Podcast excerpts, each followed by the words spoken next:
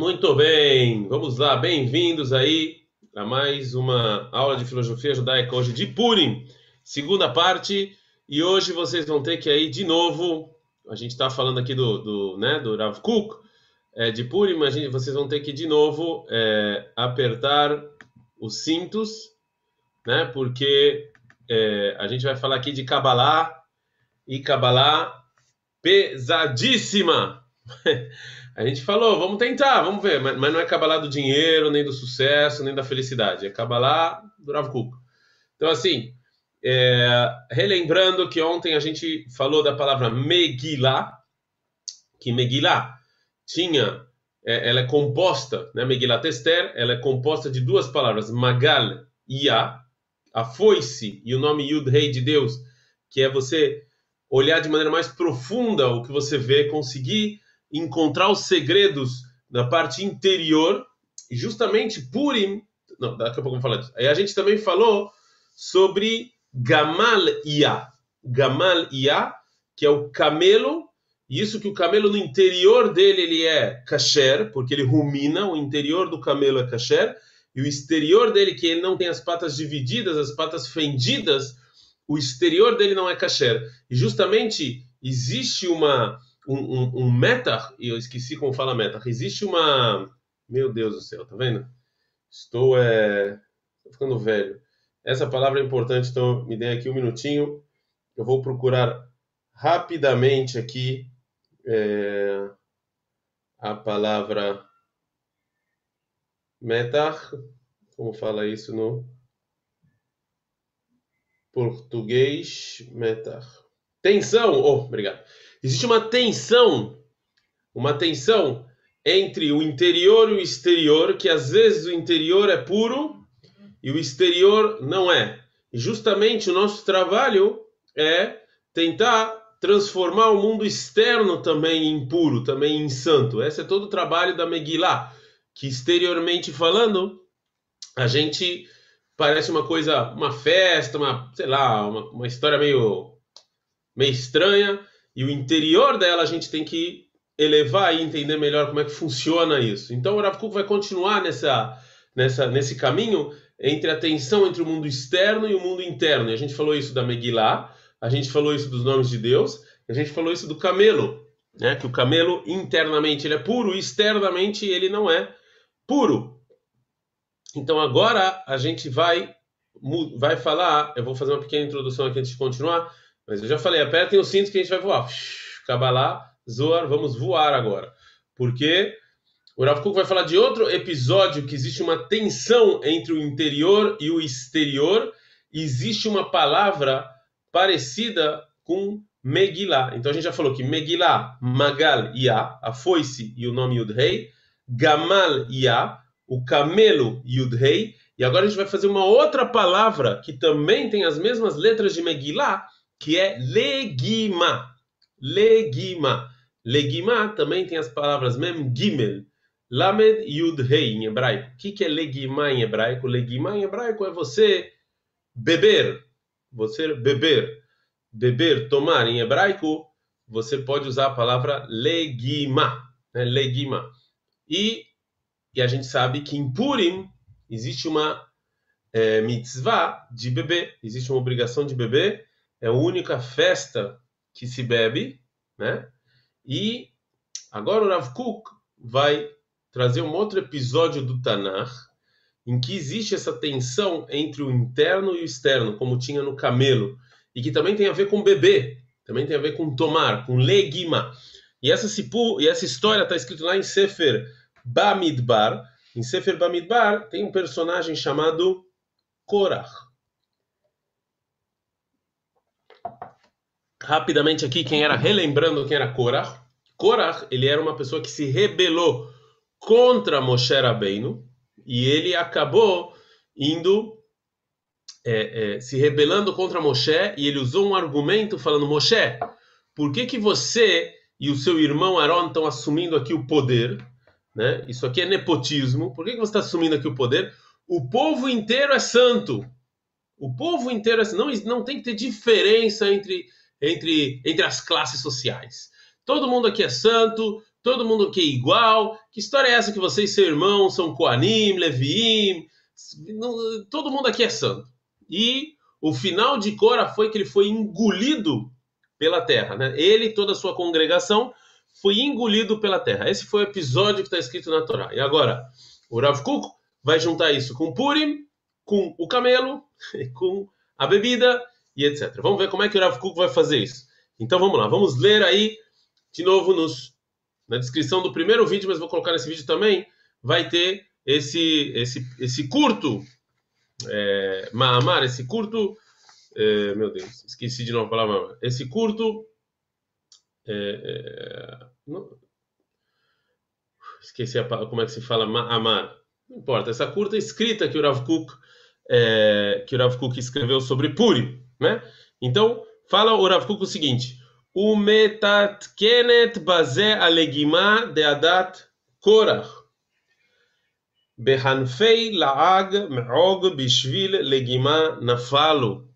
Em Teilim, no Salmos 35, versículo 17, está escrito no versículo, esse é o versículo que o Rav Kuk trouxe aqui, né, no que ele falou o seguinte, no escrito tá, aqui, no, em Teilim está escrito Behanfei laag ma'og, ou seja, que a Gemara em Maset Sanedrin estuda, aprende dos versículos em Teilim, que está escrito Hanfei la'agei me'og harakalai shenemo, que está escrito que Korah, ele deu uma festa, e nessa festa o pessoal bebeu, o pessoal encheu a cara, legima, lembra? Megilá, legima, o pessoal bebeu, o pessoal encheu a cara, e quando você está bêbado, tudo parece igual para você, você não consegue diferenciar em termos externos, estereotipados, tudo parece a mesma coisa. Você não consegue diferenciar nada, você não consegue diferenciar o externo e o interno. Então, essas pessoas que estavam bêbadas, elas elogiaram tanto Korah, elas puxaram tanto o saco dele, que ele se convenceu de que realmente todo mundo era igual de maneira externa. E ele falou: o povo inteiro é santo, então vamos embora, todo mundo é, o povo interessante, então por que, que Moshe e Aaron aqui eles estão Ele se foi convencido disso, né? Então, fala o Rav Kuk, é, Bishvil Legima, na falo, por causa dessa é, dessa Legima, por causa disso que eles beberam, o Korah caiu, porque em termos exteriores ele achou que todo mundo era igual, igual exatamente como o interior. Então ele falou: o povo judeu todo é santo, não é verdade? Todos nós somos santos, fomos criados à imagem de Deus, somos todos santos. Então, exteriormente devemos ser iguais. De novo, a tensão entre o interior e o exterior, de novo, igual o camelo. O camelo interior ele é santo, mas exterior ele não é. Ele não é puro, porque ele não tem patas fendidas. Então a mesma coisa vai falar Cora, nós somos iguais. Interior somos santos, também no exterior somos santos. Eles ficaram bêbados e acabou, somos iguais. Né? E por causa disso, é, ele caiu. Siman Hadetara Anivla Betumá, que é exatamente igual o camelo, que o sinal interior do camelo que ele rumina, então ele é paralelo ao que falou Korah, que todo o povo é santo. E então, externamente, temos que comer agora o camelo e não deve ter divisões entre Koanim, Levim e Israelim. Todos, todo mundo é igual, todo mundo é santo. Então, fala o Rav Kuk, Halat Gerah Belo Afarsat Parsa, ou seja, o estereotipo que Korah falou, né, que ele, o argumento dele é que não tem diferença. Então, o argumento dele, de Korah, é igual ao camelo. Sim, tem um, um, um, ponto de verdade, um ponto interno de verdade, que realmente, como a gente falou, todos nós somos santos, todos nós somos criados por Deus. Mas já aqui, o que, o que levou ele, o Korah, a fazer esse argumento, né? O que, qual foi o que, que ele, o que, que levou ele a fazer isso? O que levou ele a fazer isso foi inveja e foi porque o egoísmo dele. Então, mesmo que o argumento dele tenha uma raiz de verdade, que no interior todos nós somos santos, porque ele fez isso por motivos invejosos e por é, egoísta, então ele esse argumento ele virou inválido. Então, fora o argumento que a gente também tem que ver é o que está por trás do argumento o que se, de novo, lembra que a gente falou que o pessoal da Kabbalah a gente tem que que, que tem aprender a ver o que está por trás das coisas. Qual era o mesmo o argumento tendo uma semente de verdade, o argumento de Korah tendo uma raiz verdadeira, mas como o que levou ele a fazer isso, né, o que empurrou ele a dar esse argumento era, inveja e, e, o egoísmo, ele acabou, esse argumento acabou sendo inválido. Porém, porém, aprende a Gemara em Maseret Bababatra, o Bluei Korah Yalu que as pessoas de Cora, como é que eles morreram? Eu falei lá no início, eles morreram que eles foram é, puxados para a terra. É, eles vão no futuro, eles vão sair da terra que é chamado de Sheol. Isso aqui vai ser importante daqui a pouco. Em hebraico, o local onde um, um dos locais aí do, do, do, que as pessoas recebem o castigo se chama Sheol, que é embaixo da terra. Então, no futuro eles vão subir. Então, quando Korah, ele, de novo, ele ele fiz, fazer tshuva, e ele consertar o argumento dele, e ele fala que realmente a santidade do povo, existe santidade no povo, mas mesmo assim tem diferença entre as pessoas. Isso é bom, isso é evolutivo, isso é ok. Mesmo que talvez no interior não tenha diferença, que todos somos santos, no exterior sim tem diferença, isso é bom. Então, aí ele vai subir do Sheol, ele vai voltar que nem o camelo. É a mesma coisa que o camelo. Olha só como o Rav é genial. O camelo, no interno, ele é como todos os animais. Ele é cachara, porque ele rumina, mas no externo, a pata não são fendidas. O que quer dizer patas não são fendidas? As patas não são separadas. É o mesmo argumento de Korah, né? Que o interior, porque no interior somos todos santos, então no exterior não temos que ter pata fendida, não precisa ser separado. Mas não, o exterior também tem que ser separado. É a mesma coisa que o camelo. Que quando você, mesmo que no, lá no mundo espiritual talvez tudo seja uma coisa só, tudo seja santo, tudo seja caché, para Deus não tenha diferença, no mundo material existe essa diferença. Existe a pata fendida, existe a diferença, existe com ele Levi Israel, e isso é bom. Então, somente quando é, quando é, é, quando Korah entender isso, aí igual o camelo que vai ser kasher, porque no futuro o mundo espiritual e o mundo físico vão estar iguais, e aí realmente não vai ter diferença, então o camelo vai ser kasher. Então, o argumento de Korah no futuro talvez ele seja verdadeiro, mas hoje em dia ele tem que entender que esse argumento não é verdadeiro, igual o camelo, e que no mundo externo existe diferença entre, a, entre as pessoas. Então tem Cohen, tem Levi, tem Israel, e isso é uma coisa boa, isso é uma coisa é, é, que desenvolve o ser humano, essas diferenças são algo bom. O que é ruim, obviamente, é não aceitar as diferenças. Isso aí é ruim, mas, mas isso que existe diferença tem que ter mesmo. A diversidade é uma coisa boa e não é todo mundo igual, não é tudo uniforme e acabou. E aí o Rav continua num versículo, Morit Sheol Vayeal, em Shmuel Bet, está escrito que Deus vai Leorit Sheol, né, que ele vai pegar Deus é a pessoa que é responsável, que pega a pessoa e, e coloca ele lá no Sheol, lá embaixo da terra, mas também ele é, é a pessoa que vai tirar tirar é, o não é a pessoa, que Deus também é a entidade que vai tirar a pessoa do Sheol. Em Maset Sanedrin eles falaram que isso já realmente está falando sobre Korah, ou seja, quando Korah, quando no futuro a gente entender e a humanidade entender realmente não existir mais diferenças, aí vai ser um momento é, apropriado para você é, elevar, né? E agora, e o que, que isso tudo tem a ver com Purim? Falou Rav Kuk, alede achila de kedusha Purim, uleumat yom kippurim, she'en bo achila veshtia merubá, dafka be achila veshtia. Então, a gente, em Purim, a gente faz o contrário do que fez, é, do que fez Korah, né? Porque em Purim, a gente sabe que o nome Purim e o nome Kippurim é quase igual, né? Yom Kippur e Purim, é quase a mesma coisa. Só a grande diferença é que em Purim a gente tem mitzvah de beber e comer muito, e em Yom Kippur a gente tem é, proibição de comer e beber. Então fala Rav Kuk, você ser uma pessoa santa em Yom Kippur é fácil. Você ser uma pessoa santa, uma pessoa você ter santidade em Purim através de todas essas é, essas ações materiais de comer, beber e etc. Mesmo assim, você ter, você ser uma pessoa santa, isso aqui é muito mais, muito mais difícil. Então, Purim e Kippurim, os dois são santidades, só que Purim é muito mais fácil o externo ser igual ao interno, né? Porque você está jejuando. Então você fica rezando o dia inteiro. Então você, se é uma pessoa santa e você está jejuando, onde não tem tensão entre o exterior e o interior, é fácil. Mas já em Purim, que tem essa tensão, em que exteriormente eu estou bebendo, eu estou comendo, eu estou fazendo um monte de ações materiais, elevar o meu interno é, para essas ações externas são muito mais difíceis. Mas é justamente isso que Korah é, errou quando ele bebeu. Ele acabou igualando todo mundo e a gente quando bebe a gente não pega o material e leva ele pro pro santo, pega o santo e leva para o material, né? Ou seja, a gente entende as diferenças mesmo bebendo, a gente entende, a gente consegue pegar essa bebida e essa comida e fazer algo bom com ela, e não o que Korah fez, que ele pegou e fez algo destrutivo com essa comida e com essa bebida. Agora, como se fala é, bebê? Como se fala bebê em, é, é em, é, em aramaico?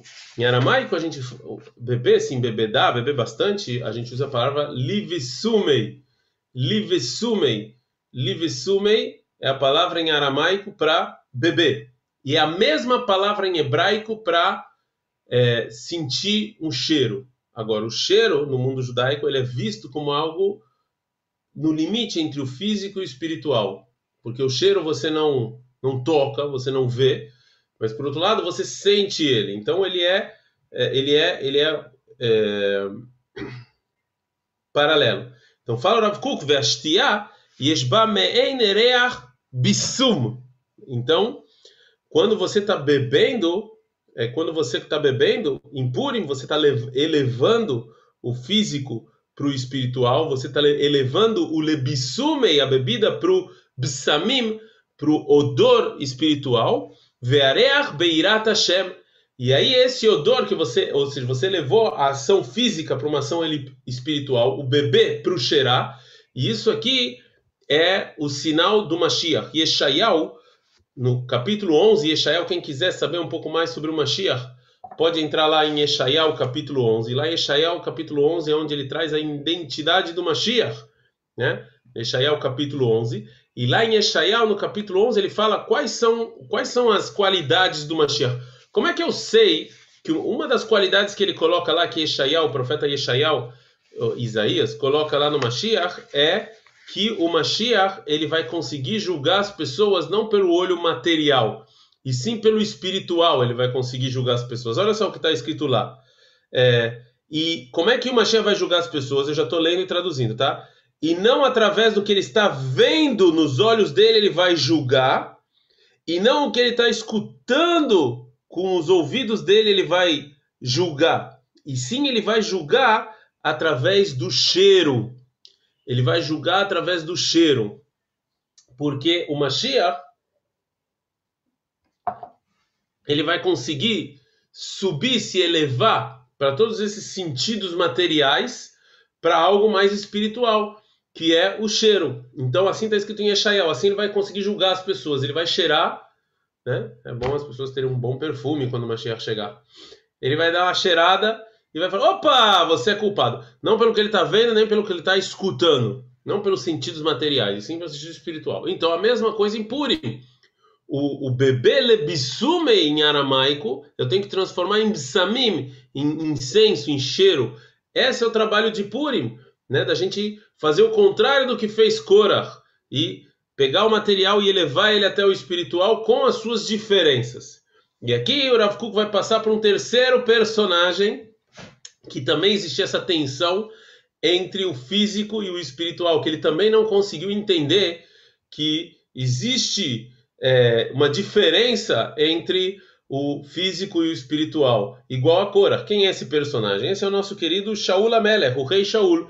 Só lembrando que o rei Shaul, ele era uma pessoa muito alta, ele foi o primeiro rei.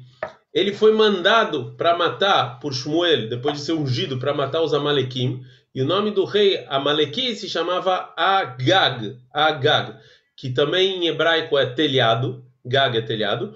E também está escrito que Shaul ele era uma pessoa muito alta, assim estava escrito que ele era muito alto, e que ele foi ungido no telhado por Shmuel. Assim está escrito, ele foi ungido no telhado por Shmuel. Então, olha só, deve ter alguma relação, né? Ele era alto, ele foi mandado para o Shmuel para para acabar com os Amalequim, que tinha um rei chamado Agag, telhado, e ele foi ungido no telhado, e ele se recusou a matar o rei Agag, e também Shmuel acabou se matando. Ele é um rei que acabou se matando porque ele preferiu se matar ao ser capturado, né? O, Shmuel, o Shaul, desculpa, Shaul, ele se matou, ele preferiu se, se matar ao ser capturado. E está escrito que também ele cometeu alguns pecados e também ele foi pro Sheol. Também ele foi pro é, Sheol é, por um tempo, né? Embaixo da terra, como a gente falou. Então o Rav Kuk agora vai falar aqui que tudo isso tem a ver com Korah, o que a gente está falando aqui de Purim. Então fala o Rav Kuk o seguinte: Morid Sheol.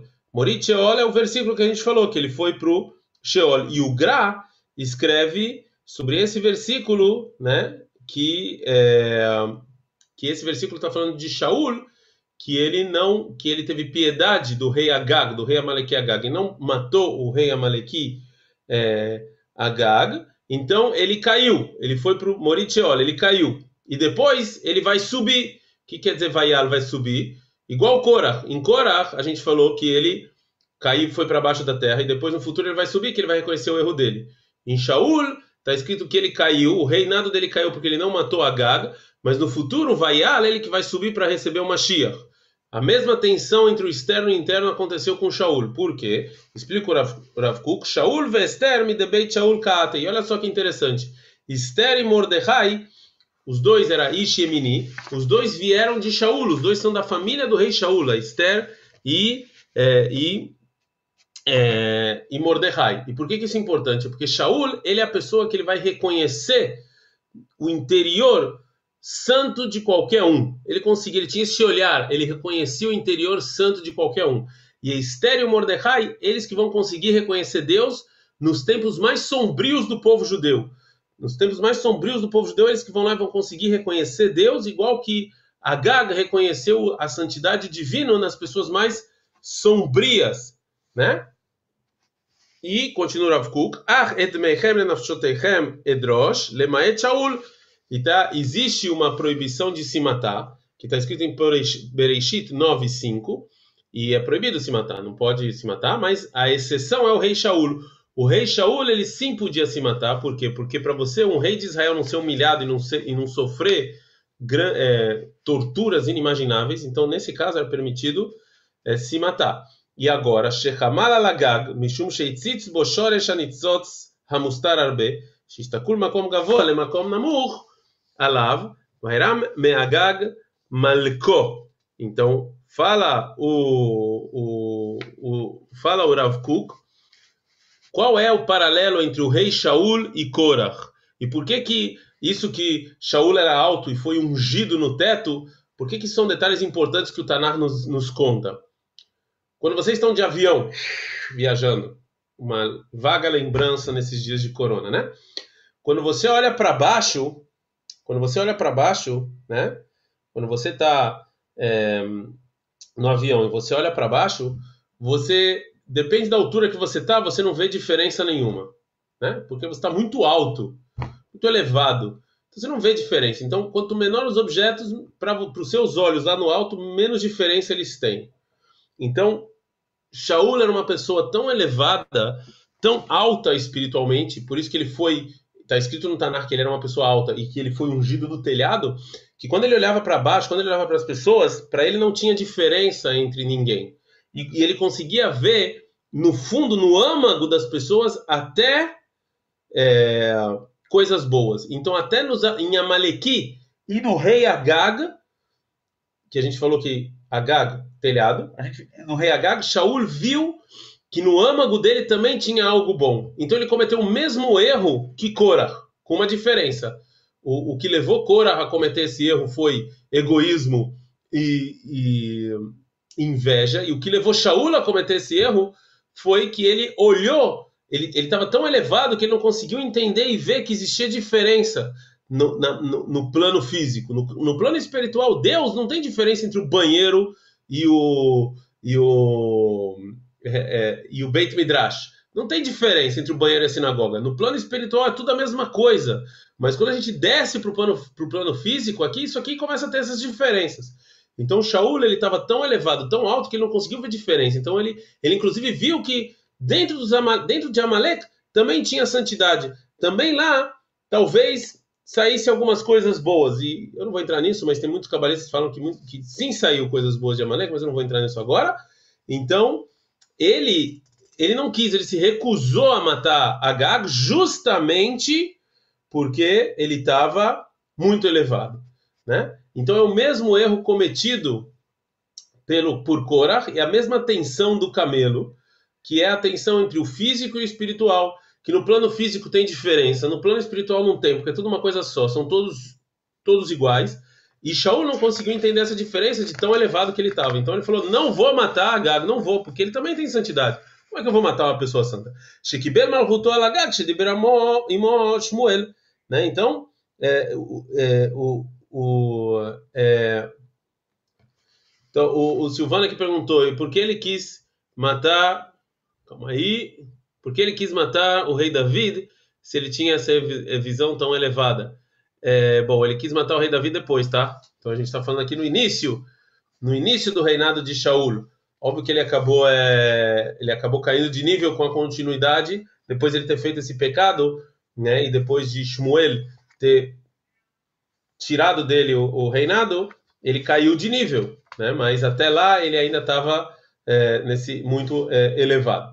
Então, ele, é, ele respondeu, é, ele respondeu que ele recebeu o reinado dele sobre o teto, como falou Shmuel, como eu falei, ele estava muito elevado, ele recebeu sobre o teto, e assim ele viu todo mundo igual, né? Agora vem o Rav Kuk e fala, Veacita ma'akele gaguerra. Em Sefer Dvarim está escrito que quando você está num lugar muito elevado, olha só, é impressionante, quando você está num lugar muito elevado e você está numa sacada muito elevada, existe uma é, uma uma mitzvah especial de você fazer uma sacada. Por quê? Porque se você não faz a sacada, tá escrito o seguinte, eu vou ler os versículos para vocês, tá? Que tivne bait hadash. Quando você está construindo uma casa e você tem uma sacada muito elevada, você tem que construir uma é, uma cerca, né? Porque velota sim da porque se você não faz isso, você vai matar as pessoas. Que ipola no fel mimeno, porque vai cair, vai cair a pessoa de lá se você não coloca uma cerca. E essa palavra em hebraico, Ipol Anofel, é a mesma palavra em Megilat Esther, Nafol Tipol. Duas vezes a palavra cair em Esther e duas vezes a palavra cair na mitzvah da cerca da sua sacada. O que isso tem a ver com o que isso tem a ver com é, é com Shaul Amelech? O que isso tem a ver com Shaul Amelech? Que é, como, como Shaul estava num nível muito elevado, uma pessoa que está num nível muito elevado espiritualmente, ele tem que colocar cercas para ele não cair. Porque, como a gente vive no mundo material, até essa pessoa pode acabar caindo em armadilhas quando ele está no nível espiritual muito alto. E foi isso que aconteceu com Shaul, ao contrário de Korah.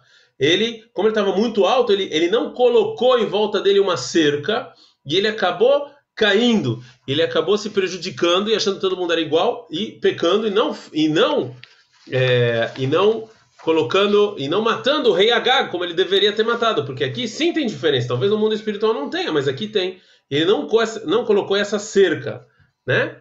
Então, é, e pro e pro Rav Kuk, né? Olha só, Haser kavhei de Birkat Israel kavhei tevarehu, kotevarhu. O que faltou para Shaul está escrito em Birkat Koanim, em Bamidbar 6:25. Assim vocês vão fazer Abraha para o povo judeu. Birkat Koanim. Ko em hebraico kavhei é 25 é, letras, né? Do versículo versículo tem, também tem 25 letras, o Ma'ake im Kafrei Amalek. E Ma'ake, que é a cerca que você tem que fazer na sacada, a Gematria é 215. Com as 25 das, das Birkat Koanim, é 240, que é a mesma Gematria de Amalek.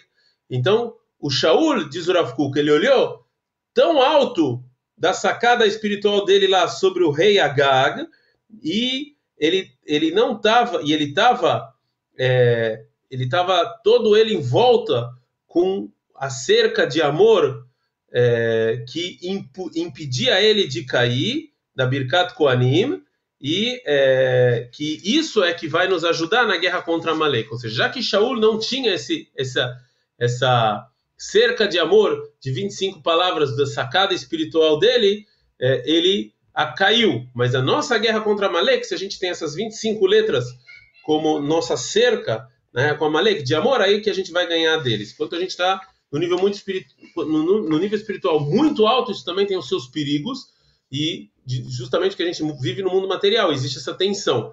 E Shaul, ele acabou não tendo é, essa cerca, ele acabou caindo. Bom, eu realmente espero que vocês tenham entendido. Como eu falei para vocês, nós estamos aqui estudando é, Kabbalah, e Kabbalah é complicado. Mas, resumindo rapidamente, a gente falou sobre Megillah, Magal, Ya, né? Falamos sobre o camelo, que é Gamal Ya.